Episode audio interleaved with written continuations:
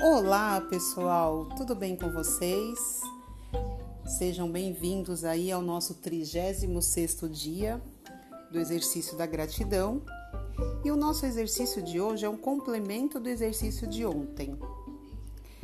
O tema é a semana do não.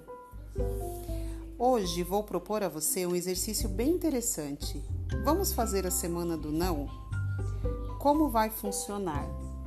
A partir de amanhã, por sete dias, quando seu marido disser amor, procura aquela camisa para mim, você dirá não, querido.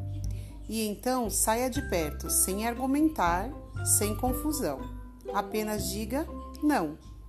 Quando seu filho pedir, mãe, passa aquela camiseta para mim, você vai responder, não, meu amor, sem argumentar e sem escândalo. A intenção é que você exercite o não para aprender a dizer sim quando for sim e não quando for não. Agora entenda bem: se na semana do não o seu marido a convidar para ir jantar fora e você estiver super afim, não precisa dizer não só porque está na semana do não. A ideia é dizer não para as coisas que você não estiver a fim de fazer, entendido?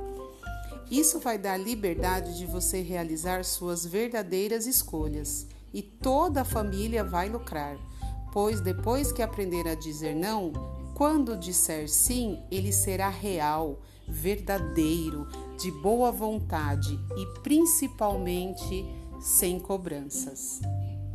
Excelente, não é mesmo? Olha quanta coisa a gente aprende, né? A dizer o não e ao sim. Até eu mesmo fico pensando, né? Quantas vezes eu falei sim e queria falar não. É, passa um filme na nossa cabeça, né?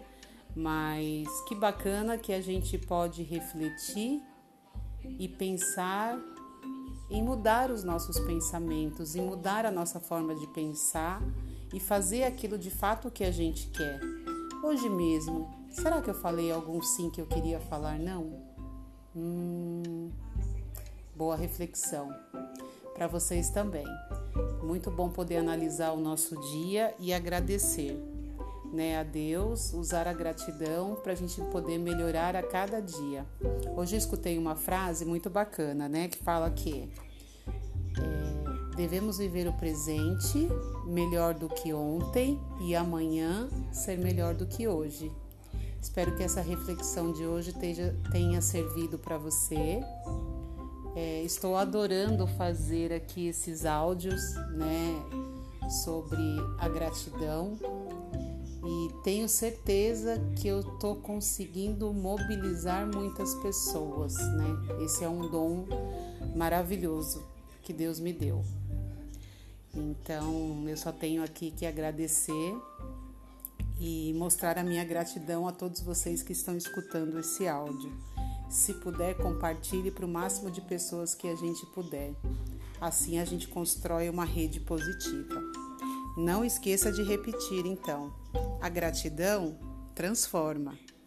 E agora, registre os três motivos pelos quais se sente grato. Obrigado, gente. Gratidão pela nossa aula de hoje. Até amanhã.